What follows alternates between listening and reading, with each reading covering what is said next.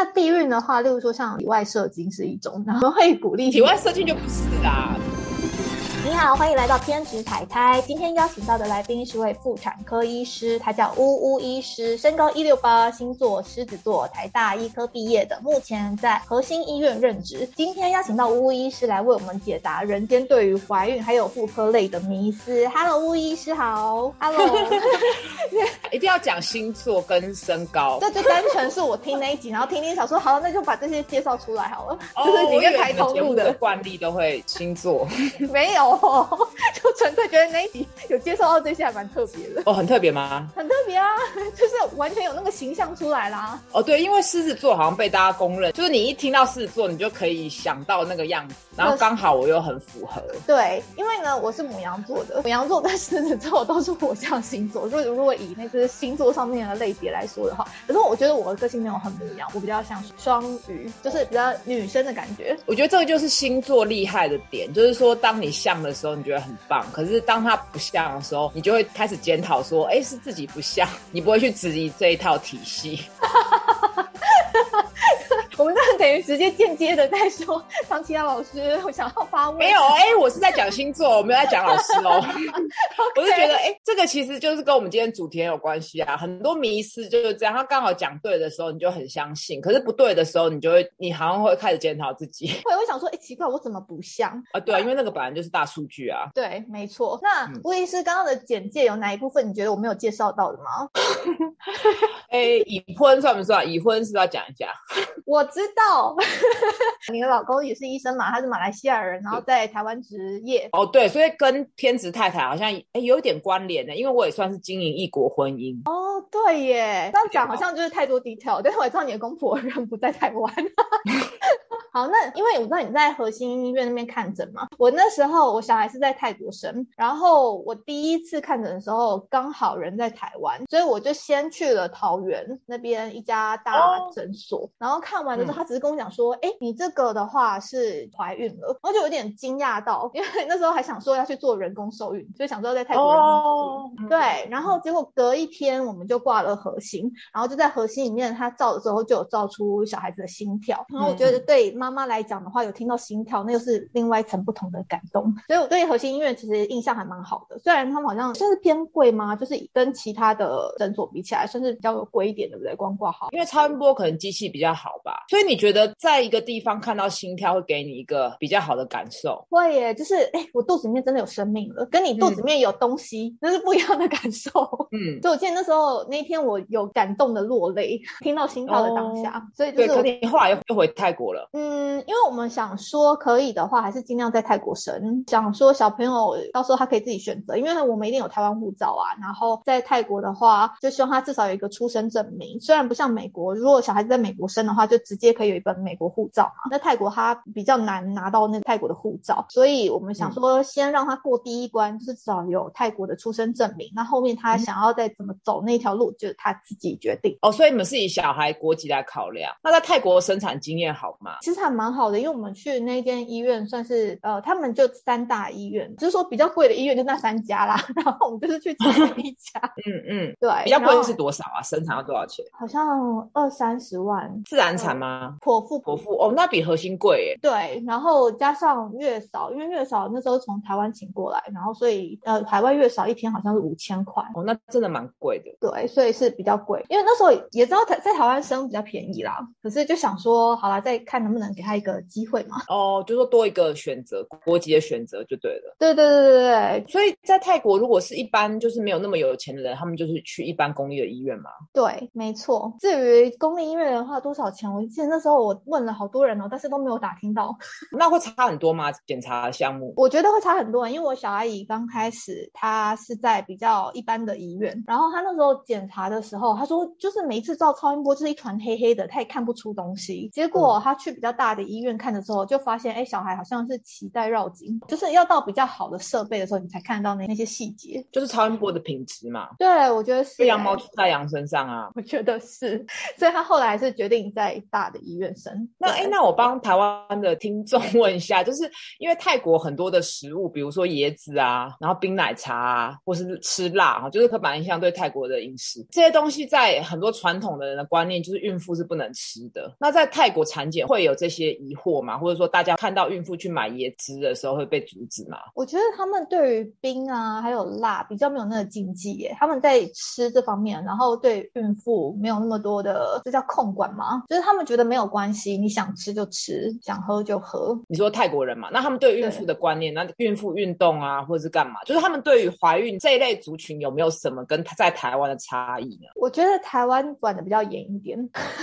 就是台湾的禁忌比较多，但是在泰国的话比较没有这方面的禁忌。可是他们会有一些说法，例如说，这个是我在 Google 上面找到的啦。但是我问我泰国的朋友，我不知道是因为我泰国朋友他们平常怎么，所以他们比较不会去相信这些禁忌。但是是有的，例如说你 Google 找的话，他会说，传说中呢有讲说，以前的人都会先不给小孩子取名字，就是在他生出来之前，他们不会去准备婴儿用品，或者是取小孩子的名字，因为他们觉得这样子会让妈妈失去小孩子。但是有些人会觉得这是是一个迷信啊，就看你们要不要信这样子。哦，我觉得我觉得这个跟台湾就是刚好相反呢，好有趣哦。因为台湾一旦验到心跳，就马上会跟妈妈说妈妈怎么样怎么样，然后你宝宝怎么样，然后大家就会开始订阅中心买衣服，就是他完全就会预设每个人都会顺产。对，对，跟泰国这样的想法完全是相反的。没错。对，啊，我觉得也有可能，我用科学的角度去想，确实有可能是很久以前泰国他们的医疗不是那么好，所以新生儿可能夭折或是什么，对，或是整个文化上面，他们就会觉得说不要太不要高兴的太早。可是像台湾华人，他们就会觉得你不要讲那些触眉头的事情，就完全相反的，很有趣哎。可是我在这边就要讲一下，就是真的我们在临床上，如果不小心遇到那种大周数胎死腹中或是流产的，其实很难处理，因为大家就预设没有这个状况，然后有时候还是会不小心叫对方妈妈，或者是说你都已经东西准备好了啊。所以这种这种迷信可能也是说啊，怕你浪费钱，或是到时候又触景生情。那如果说胎死腹中这样的状况，通常妈妈嗯，这要怎么称他们？就是孕妇们很难接受，然后还有孕妇的家人们都很难接受。对啊，要一点时间，就是没有想象过的事情，你可能就会觉得天啊，怎么会有这种事情？哎，那我现在是可以趁一下打一下书。哎，为什么片子太太要访问我？当然除了就是之前听到我在台东的访问觉得很有趣之外，就是刚好我今年也有出出一本新书，叫做《好运做自己》，里面其实就有花一两页的时间在讲胎死腹中这件事情。那我觉得我不是要触搭眉头，而是希望大家可以预先知道有这件事情。那当这件事发生的时候，不要责怪自己。然后也让大家知道，说不是每一个验到两条线的人都理所当然会变成妈妈，就也是希望大家不要那么多的压力啦。哎，可是这是真的，因为当验到两条线的时候，接下来的未知才是一个开始。哎，在怀孕期间的时候，我才想说，天啊，怎么那么多事情，就是很不安的感觉。因为我小孩那时候脐带绕颈两圈，然后他最后要呃剖腹出来之前，然后不是会测那心胎嘛，然后就测到说他有一点点可能勒太紧了，所以有影响他的呼吸。所以等等等等，这边就错了哦，胎儿在肚子里是没有呼吸的，对不对？等一下，有没有？你有想过这个问题吗？他是靠脐带。是吗？对，它是靠脐带的，所以脐带绕颈不是重点，是脐带被压迫哦。而且脐带很粗诶，脑洞大开。对，脐带其实。大部分的人脐带是缠绕的，但是重点是你后面那个胎心音，可能它在子宫里面的环境已经不是那么好了，所以压迫到脐带，让脐带血流过不去，所以就变成说你你的状况可能没办法再承受待产那个子宫收缩的情况，所以就只能剖腹，而不是脐带绕颈。因为大部分人小孩生出来，其实大部分三分之一以上都是脐带绕颈。哦，这么高哦？对啊，对啊，所以不是说每个脐带绕颈都要去剖腹，而是你的胎心正不正常。可是像你如果果前面有最后有监测到那个胎心不稳定，就有可能是因为脐带血流过不去。脐带血流过不去，可能是因为它可能血流阻力太大，或是脐带的位置啊，或者是它胎头就是在往下钻的时候拉到脐带，而不会是胎儿没办法呼吸的，因为小朋友在里面没有呼吸啊。哎，那不就好像在我刚开始就决定要剖腹了，才不会有一种失望的感觉，什么啊要剖腹？哦？哎，对你这样讲没错，因为有有很多人他觉得自己一定可以自然生，那最后没有成功，他会觉得自己很失败。对，所以我觉得本来生产这件事情就是不一定。那你可以想自己想要什么，比如说有些人就想要自然生为主。那如果最后没有办法如你所愿，你也不用觉得好像自己没有做到什么事情，然后自己很失败。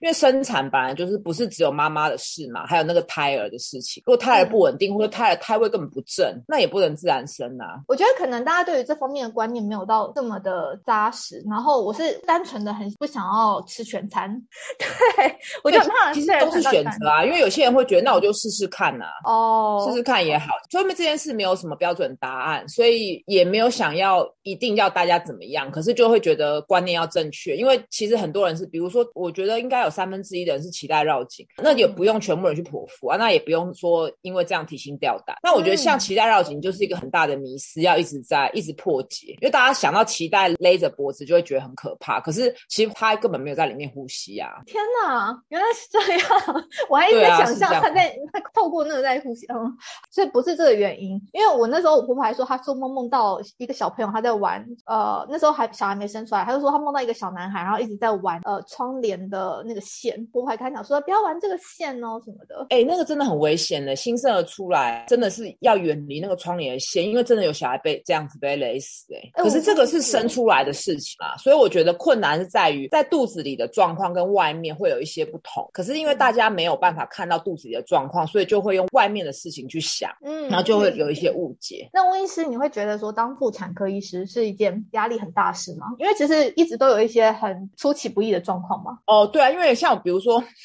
像那个医疗纠纷的保险呐，像我们的保费就是最高的，就是我们跟麻醉科，因为我本来就很多未知啊，可是我觉得就习惯了耶，因为就是有好有坏嘛，坏处当然就是短时间内压力很大，啊你要赶快决定要剖腹啊。啊，或者是说小朋友就在阴道卡着不上不下，那一刻压力很大，可是一下就解决了，就是他那个压力是很快就过去的。然后大部分九成九的孕妇跟怀孕的过程都是顺利的，然后来的人也没有生病嘛，因为孕妇不是病人嘛，不是说什么像癌症啊，什么慢性病、高血压、糖尿病，它都是快乐的事情，所以我觉得那个可以抵消过去。其实就也是选择嘛，有有些人不喜欢这样子，有些人。他不喜欢半夜起来接生，或是那么短时间的高压，他可能就会选择比较内科系的，比如帮老人控制糖尿病等等的。我我就比较不喜欢那样子，就是好像你没有办法帮人家解决问题，然后嗯，来的人都是病恹恹的。可是像怀孕就不会啊，而且你好像感觉像参与一个人的参与一个家庭的一个很特殊的过程，所以我觉得压力也是有。可是我觉得到目前为止，会觉得这个职业还蛮适合我的。那你在选之前的话，你就有想象到说会有这些。压力嘛，例如说你可能半夜会啊，真的吗？不会，因为你选的时候你才刚大学毕业，你有的印象就是你实习 run 到那个科的几个月，所以跟你那几个月遇到谁很有关系，然后你看到什么样的个案有也很有关系，所以就就先随便选了。但反正我们也也有人走一两年，他没有训练完他就离职啊，就换科了。哎，那这样子目前就是工作以来，然后这一段时间有没有让你印象最深刻的 case？工作以来。印象最深刻的，对，就遇到的 case 让你想说，天哪，这哦，我我我可以分享一个比较正面的，就是最近遇到的，很多人他会第一胎顺产，第一胎都五六岁，然后后来就是第二胎就一直生不出来，中间他好像流产了三次，到第三次，我其实心里哈很想跟他说，我真的舍不得看到你在难过了，还是我们不要再生了，就是我心里有这样想，可是我个性我不敢讲嘛，而且我觉得讲了。就是好像很怪，就 然后，但是我只好跟他讲说，你再想想看，不然去做试管，确定这胚胎是正常的再放进去。对，然后他也没有说什么。结果前阵子回来了，怀孕已经三个月了，他就说：“哦，你叫你叫我去，我就去啦，我就去做试管。”那有一说法说，就是试管的婴儿是比较聪明的，因为他们可能是筛选。没有这回事的，没有这回事吗？没有这回事。我跟你说，你以后看到什么样比较聪明，那个都不用管，因为我我我最近觉得就是说，呃，小孩聪不聪明，其实还是跟外界的环境的刺激有很大的关系。父母提供他什么资源，然后他们呃花花很多时间带他，啊，包括我觉得大人也是啊，大人的脑子也是越用越聪明啊。你如果一直都不用脑，一直在那边发呆，或是不想思考，对，其实也会变笨呐。就是华人有个观念，就是说不要输在起跑线，可是开起跑之后就开始用走的了，因为前面冲太快了，没有配合。对，所以我觉得这种研究其实都不用去管它。第一个测智商反正不准嘛，看你怎么测。然后再来就是后面其实每跟小孩的环境还是有很大的关联。而且我我觉得很很有趣，就是说像这种研究，你刚刚提说那个聪明嘛，可是前阵子也有人那边讲说做试管的异常率比较高啊啊，就是完全相反。所以我觉得这种都不用管，反正是不是正常健康，产检就是尽量检查。但是有一些东西就是检查不出来，然后我觉得我可能会觉得，哎，父母可以多花一点心力，就是在他出生后，就是怀孕的时候，呃，其实可以改变的不多。嗯，然后我再回头讲那 case，我觉得他就是很听话。嗯，然后我会觉得我那时候压力也是有点大，就是还好那时候没有跟他说你要不要就算了，不要再试了。我就只有问他说，我之后只有跟他说，你真的很想要再生第二个小孩的话。我看可能去做试管会比较妥当，就不会一直反复的流产。然后他就这么的相信我，一定的，因为他就觉得真的吗？可是你你看哦，你一开始说你你在核心看到有心跳，你就会对这个医院很有好感嘛？对啊。可是如果你去看一个医师，三次都流产没心跳，你难道不会觉得说 我不想再看到这个医师了？三次都都没心跳？我觉得因为这个东西真的是太未知了，就一般的普罗大众们对于未知的。事情，然后自己没办法掌控的事情，就会更相信专业的。所以你们不管讲什么话，我们都会想说，好，那要不要试这个方式看看？哦，你不会觉得看到第二次就觉得不想再看到污了，你要换别的医师？不会吧？有人会吧？我觉得会啦，有难去讲啊，不一定。对，没错，很有可能会这样，没错。但是他可能就真的很想要第二个啊，不管原因是什么，说不定他生下来之后后悔了，没有？但是，但是至少他在那当下很想要嘛。对啊，因为我我预期都会觉得说他们会换医师，可是他们没有，而且这样的案例其实不止一个，最近好像出现类似的状况两个。因为你看我已经职业十年了嘛，所以就会遇到一些比较长期的个案。你有时候会觉得何德何能，你让我让你这么信任我？哇，哎，你知道说的，可是说明你本身有带好运的体质。没有，我不会这样。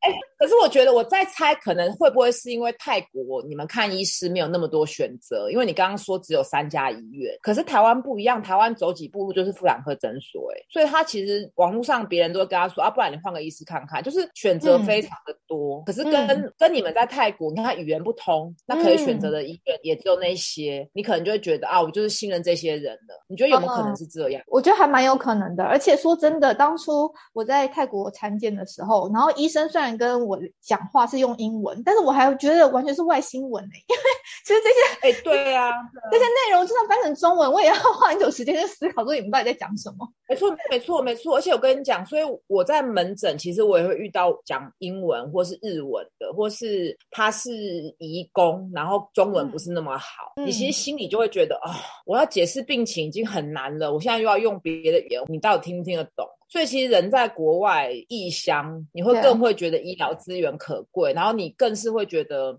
我觉得这样子的那个产检的效果或是医疗得到照顾，有时候都会被打折扣。所以其实确实是蛮辛苦的。对，不过我在这边要呼吁一下，就是我刚刚讲的那三大医院基本上都有翻译，就医院里面会有副翻译，会问你说需不需要这样子。对，但是如果呃我不确定东南亚的话，他们会不会有那个语言啊？但是如果说英文翻中文啊，或者是泰文翻。翻成中文应该都是有中文的服务啦。哦，对啊，都会有翻译嘛。可是毕竟不会是，只要不是那种及时的沟通。对，所以我觉得像异国婚姻也很困难哎。我们这还有那个就是语言不通的夫妻哎，我也觉得蛮妙的。那我们就比手画脚嘛，都要都要生小孩了，结果语言还不通。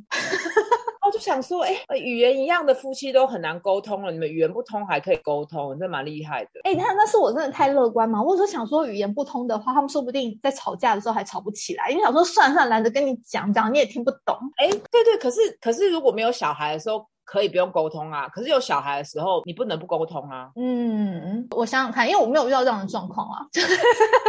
对对对对对对对对对，你没有遇到跟先生沟通不良的时候吗？嗯，有，我们沟通很有问题，而且是不论哪一届男朋友，但是但是但是觉得沟通有问题，好像也不是只有语言上的问题，就是观念可能不太一样啊。然后确实，如果有小孩的话，沟通上会更困难，因为想要给的教育环境就又不一样。对啊，所以有一些问题其实甚至无解啦。那我也会直接跟他讲说，没关系，有些问题无解，就让他就先这样看一步走一步这样子。我是处于就是这种个性的。觉得说没有太严重的话，就先看一步走一步。那我想要问一下，回去那个书的部分啊，因为等一下我我查到的是去年的书，就无框身体，所以今年巫医师又再出一本，是这样吗？对，哇，也太快了吧！又一年一本啊！天哪，哎，因为你很忙，你还要做 podcast，然后又要看诊。对，可是有时候东西，因为东西都是一样的啊，素材都一样，只是把它炒成不一样的菜而已啊。哎，被你这样讲，好像觉得简单很多哎，但实际上你知道弄起来就是内容也是很多啊，就是素材是一样的，然后只是换个角度嘛，就是在整间你要了解那个案的需求啊，然后做一对一的沟通嘛。那写书你是要把原理写清楚啊，比如说刚刚那个胎盘脐带的事情，那 podcast 就是把它弄成比较有趣。嘛，因为大家可能一次就是只是听一两个东西，然后加一些时事这样子，但是主题都不脱怀孕啊、生产啊、女性啊、家庭啊等等的，所以好像大家会觉得好像是，诶，怎么可以做这么多事情？但是本质上是一样的。然后我的目的也是一样，目的是什么？目的其实就是希望大家在这个阶段至少掌握一些基本的医学知识之后，可以比较有自信、比较从容的去面对变化嘛。因为从一个女人变成太太，然后变成妈妈，其实中间会有很多身份转换嘛，就希望可以提供一些资源，让这些女生可以比较轻松。那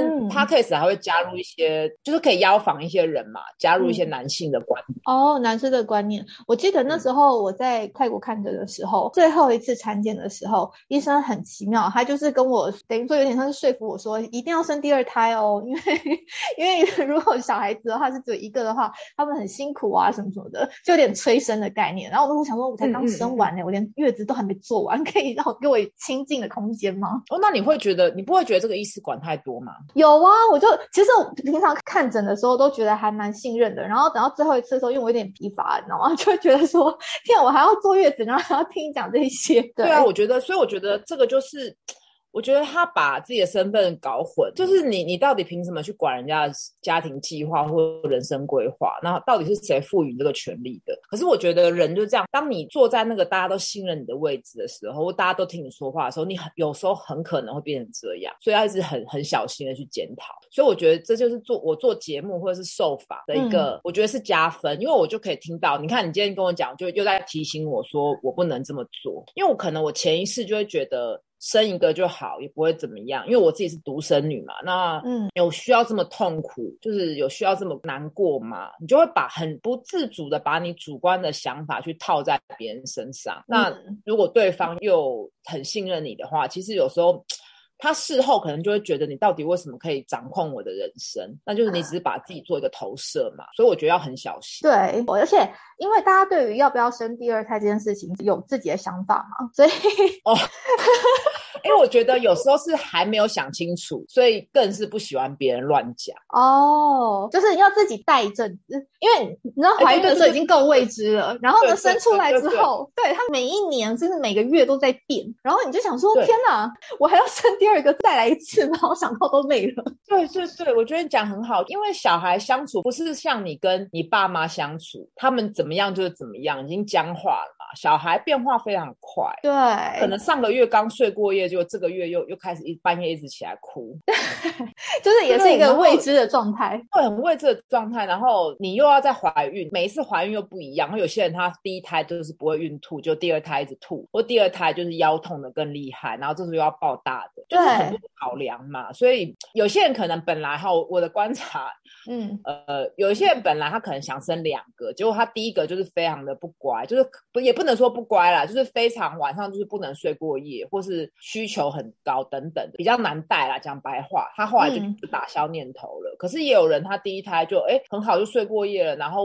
喂奶吸奶也很顺，然后他情绪刚好也很平稳，小孩的情绪比较平稳，个性比较平稳，他就又哎改变心又生第二个。所以我觉得这种想法本来就会变来变去。那其实就是我觉得一定是怀孕那个人最大嘛，因为怀孕这件事情就是太女人承受啊。那有自己有想法之后再来跟先生讨论嘛。那我觉得医师就是在支持啊。如果你愿意再试，就要流产了，我们就想办法检查嘛，给你信心。啊，你如果不要，当然就不要啊。不要就是提醒你要避孕啊。其实医师的角色就是这样嘛。我后来觉得就是这样子，那不用去多讲那些有的没的。那避孕的话，例如说像体外射精是一种，然后会鼓励体外射精就不是啦，体外射精，哎，体外射精不算吗？体外射精没有办法避孕啦，有到没有办法哦，它只是百分比比较短吧，比较少。可是就基本基本上就又不行啊，真的不行。那你们会觉得要到结扎吗？其中一方要结扎？应该是这样讲，我要先澄清，就是说只要你有跟异性发生性行为，就有可能会怀孕。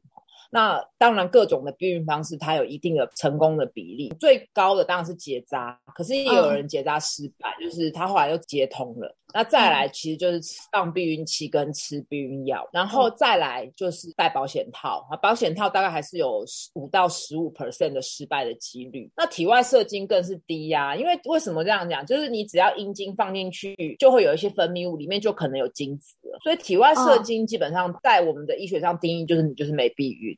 哇，天哪，这么严重！我再回去一下刚刚保险套那个，我真的有朋友他们就是戴保险套，然后还中的，而且还两位，你知道几率有这么大哎，百分之五到十五，那还蛮大的。对啊，对啊，真的。所以其实我们整就是有人戴保险套，也有人是吃避孕药，也有人是放避孕器怀孕，我们都遇过啊。那更不用说体外射精，体外射精就是完全等于是没有避孕啦。啊，天哪！好，那呼吁大家不要体外射精哦。如果要避孕的话，就不要用体外射精这个方式。对，真的哎，今天刚好今天录音的时候刚好是七夕。哇，没有，但是我剪很慢哦。医生，我想问一下，通常怀孕的时候啊，以前的话我们就会觉得说，哎，你一人吃两人补。可是现在的医学观念的话，我们会比较希望说，孕妇还是要控制一下体重。那你觉得怀孕期间的话，孕妇胖几公斤是合理的？我觉得其实这个体重真的很难说，大概是十公斤上下。哦，哎，那我正好在标准值哎。大部分的人是十公斤上下，那后面会有人很。端就是二三十公斤，也会有人就是几乎没有什么胖，这么厉害哦！有我有我有朋友遇到，有些人他就是都吃不下，一直吐啊，然后或是他就是肠胃吸收的很差，类似是这样子。所以其实我我比较不会说一定要多少公斤，我觉得还是你在怀孕的时候，你的生活习惯有没有变变好，就是你有没有吃健康一点啊。多运动一些，这样就是数字就是仅供参考。因为为什么这么说？就是说，如果你本来很瘦的人，本来就可以稍微多增加一些。可你如果本来就已经是有一点病态性肥胖的，我们就会希望你控制的再严格一点，不要增加太多。所以这种东西其实也是要看个案去看嘛。那像如果大家只是只纯看数据的话，那种就是孕吐到最后吃不下，妈妈压力会很大，因为她就是吃不下，所以体重一直增加不起来。可是我觉得人体很奇妙，像这样子的个。他小孩其实不会比较小，通常还是都是三公斤左右。哎，那其实就是我自己，因为当初当初我就是怀孕吐到生的那一种，然后我最后就干脆都没有吃晚餐。可是没吃晚餐，我还是照样胖了十公斤。但是小孩生出来是健康的啦。但那时候如果有人一直跟你说你都没有胖，小孩不健康，其实就是你一定压力会很大。对，不过还好是，就是我老公他也是属于孕妇开心派的，这样他就觉得你开心就好。但是我必须说，我并没有吃的特别健康。因为我就是很爱吃垃圾食物的人哦。那我我有朋友他问说啊，他卵巢有滤泡在右边那边，然后民间有传说中减肥的话，那滤泡不会比较消失？请问下这是真的吗？减肥滤泡会消失？对啊，应该是这样说，就是说当你身体是处于长期热量不足、压力很大的状况下，嗯，就可能卵巢会先休息了，因为它就会判断说，哇，现在这个状况不是很好，可能不适合怀孕，所以就可能先就先不排卵。然后可能月经就会不规则，那不会是说滤泡消失哦。可是他如果就先休息了。那他如果其他的症状都是正常的，例如说月经还是有规律的来，呃，应该是说你如果是讲滤泡，每个月没有那个卵泡、滤泡出现的话，那月经通常会不规律。哦，对对，好，我还有网友妮妮，她想要知道说，喝冰水会导致生理期肚子痛，这是真的吗？应该是说月有些人月经来就是会肚子痛，就是经痛嘛，就子宫嗯收缩。嗯，就好像生产后，呃，子宫会收缩，要排恶露一样会收缩。那冰的东西会热胀冷缩，有些人他感受比较强的人，他的肌肉收缩痛感就比较明显。所以确实，我自己观察，大概有一半的人，他喝冰水之后，肌肉就是会收缩会痛。但是他痛的原因是因为肌肉收缩，而不是喝了冰水。喝冰水只是加剧他的疼痛，所以这题其实不复杂啦，就是你你想喝就喝，不不想喝就不要喝。就是如果你真的觉得喝了也不会痛，就不要喝嘛。那如果你每次发现喝完就会痛，那就不要再喝啊。哦，那他这个是喝冰水，然后我的话我是喝咖啡，因为我平常都会喝咖啡，然后月经来的时候喝咖啡，我发现它会走起来，就是 月经量会变少，哎，对啊，那就是血管收缩啊，那也不会怎样。所以这样不会造成什么子宫肌瘤吗？不会，肌瘤是细胞的病变，它不会是血流积在里面排不出去，不是。那所以子宫肌瘤的主因是因为我有我有一颗很大颗，就大概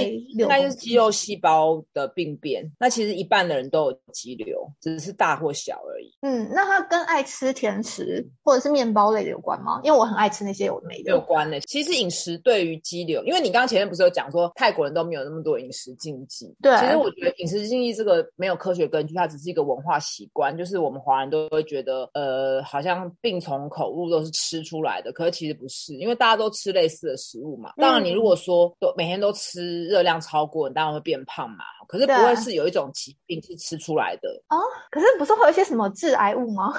哦，那个是另一件事。可是肌瘤不是，那肌瘤是天生，就是我的体质一生出来的时候，就是，很容易长肌瘤。一半的人都会有，跟吃出来的没有关系。妇科这种东西，肌瘤啊、嗯或者经痛，跟吃饮食没有关联。这种禁忌如果有，比如说我们吃烧烤会得大肠癌，这个是全世界的观念，就确实它里面有一些致癌的物质，比如说香肠有些致癌的物质，这个是嗯确定的。然后这个东西一定是放诸四海皆通的。对可是一流的饮什么甜食啊，什么豆浆啊，然后什么喝冰的啊，包括你刚刚讲喝咖啡，这个完全不是四放诸四海的医学准则。就是你在泰国也好，或是美国或日本也好，你不会听到这种说法，所以这就对纯粹是一个区域性的迷思。那所以我觉得，嗯。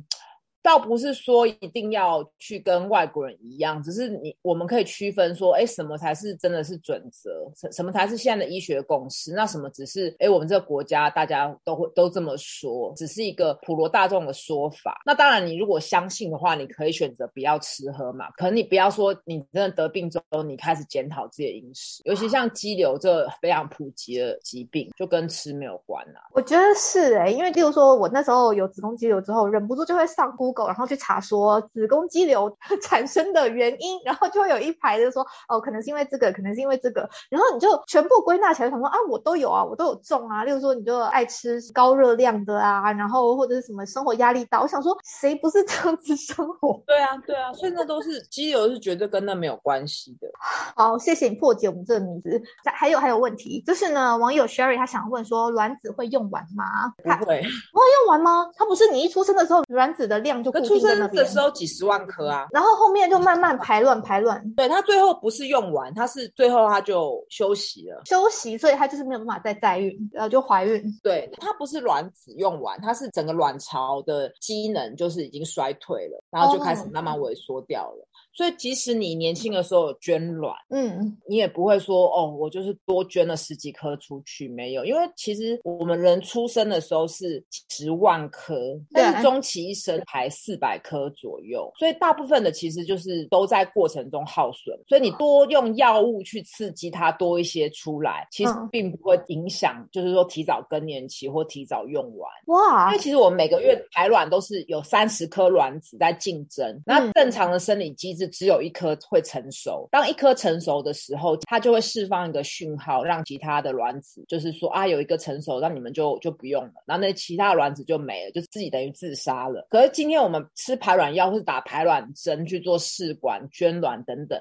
我们就是用药物让它全部都可以一起成熟，所以有些人他一次可以成熟十几颗卵子。虽然你不用这些药物，你每个月还是耗损非常多没有用到卵，所以完全不需要担心这个。只不过就是说哈，你如果吃好几个月的排卵药，比如吃半年都没有效果，就要考虑换了。就是你不能同一个方式可能对你没效啊，嗯，那那你是不是就可能需要更进一步的打排卵针或是取卵等等的？所以不会说啊，只能吃几次就不能再吃的，而是哎，一个此路不通，你可能要换个路啊，不然你就是会一直卡在那边嘛。哦，所以等于说就是整个疗程下来的话，有第一个侵入性没那么大，是先吃排卵药，然后吃了排卵药如果吃一阵子还是没有效，那我们就打排卵针。对，然后排卵针的话，因为我有朋友打过，他说要自己打，就是拿一根针筒。这样自己打好，所以说吃排卵药的这个整个疗程的话，它是没有限制次数的。可是你自己知道说，哇，一个时间你觉得差不多了，此路不通，你要换别的路。对对对，而且而且我觉得就是说，你如果吃了几个月都没有成功，其实那个压力很大。所以而且就变成说，你都要照表操课。其实有很多人在门诊就是吃了三个月，觉得算了，先顺其自然，就就自然周期就怀孕。所以这种东西其实虽然它都不会有标准答案，因为你还是要看你自己到底对这件事情是不是已经有很大的焦虑跟害怕啊，如果有的话，其实就先要调整一下，不要让备孕变成生活的全部。哎，很容易耶，其实，因为当初我跟我老公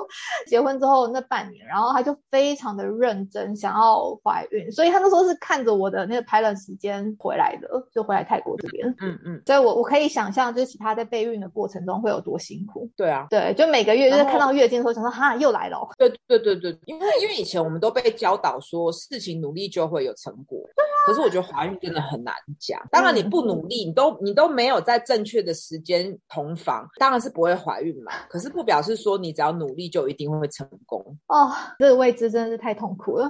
好，那我要插入一下网友留言。呃，网友瑞瑞他说：“嗨，我想要请问有没有一个办法开一集是关于泰国语言学校的部分？因为身边有很多人想要去泰国学习语言学校，然后并居住在那边，所以所以想说有没有办。”法找到一个也是读语言学校的伙伴。关于这一题的话，我刚刚有帮你问其他朋友。那如果之后有找到的话，我会再邀其他的来宾上一集这样。那他想要知道说，一开始去泰国的花费大概需要准备多少钱？要看你怎么吃。吃餐厅的话，有时候一餐下来大概是三五百块。那一天就抓个一千块的话，生活费大概一个月是三万块左右。然后车费，因为泰国这边车费蛮贵的，通常一个月的话，像我都坐摩托机车，所以个月下来有时候会到。一万块就非常的可怕。那吴医师，我想要请问一下，你知道年轻人用语 LP 是什么吗？不是懒趴哦，不知道哎，就是 Line Pay 的意思。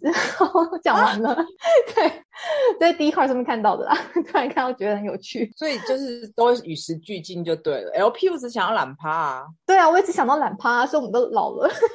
就是他们年轻人是把 LP 当做 Line Pay 的意思，嗯，我是没用过啦。好，因为我记得吴医生想要问说，就是泰国是怎么坐月子的？因为我当初坐月子的时候是请海外月嫂过来台湾这边啊，过来泰国这里啦。然后我一请海外月嫂，是因为我那时候去找月子中心，然后我找了一下就发现，哎，他可能就是一个 house，然后里面会有几个帮忙的打扫阿姨呀，或者帮忙带小孩的佣人或是保姆来处理你的生活大小事，但是他不会像台湾的月子中心，我猜。的我不知道，我只有看图片，它不会像台湾月子中心会提供一些什么孕妇疗程啊，或者是孕妇瑜伽啊等等，它应该是没有到这么的完善，可是实际的细节。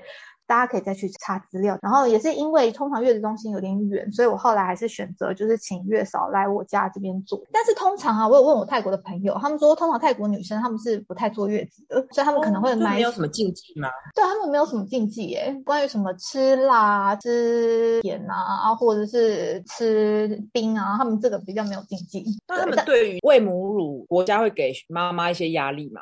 喂母乳哇，我觉得如果他们没有钱买奶粉的话，有可能。会喂母乳的方式在亲喂，哦，那你们这边呢？生产那个医院会给你很多压力吗？其实不会耶，他就是看我，而且且因为我是男生啊，他就一咬就超痛的，啊，包奶头咬超痛的，我就说算了算了，以后我就用在瓶子里面装就好了。哦，所以你就是用挤出来的？对，我用挤出来的，然后也大概挤了三个月吧，我那时间没有很长，然后有把一些放到那个冷冻库里面这样，然后之后它它可以继续喝。对，哦，那所以你在这件事上没有感到任何的压力？我基本上没有，但是我老公会希望我能够亲喂时间稍微长一点就长一点，但是他不会很强迫说你一定要喂多久哦什么的。那他希望你的能喂久一点的原因是什么？因为大家都说喂母乳的小孩长得比较好嘛，比较健康啊。嗯嗯嗯，那是真的有这一说法吗？我觉得就像我刚刚讲的，我觉得这种事都不是绝对。你如果单去比较这个食物，当然确实母乳有一些抗体，而且它会随小孩会做一些变化。可是健康太多因素了，所以没有办法说一定吃母乳的小孩比较健康，因为健康是很多因素造成的。因为这样就很像那种在怀孕的时候要多听一些音乐啊，然后他们不是讲做什么莫扎特的音乐，然后听了之后宝宝生出来就可能会脑子更活跃啊，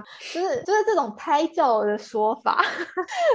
就是其实这种就是你你在怀孕的时候，你有那个闲情逸致去听音乐，表示你生活比较没有压力嘛。小孩生出来之后，你可能情绪也比较平稳嘛。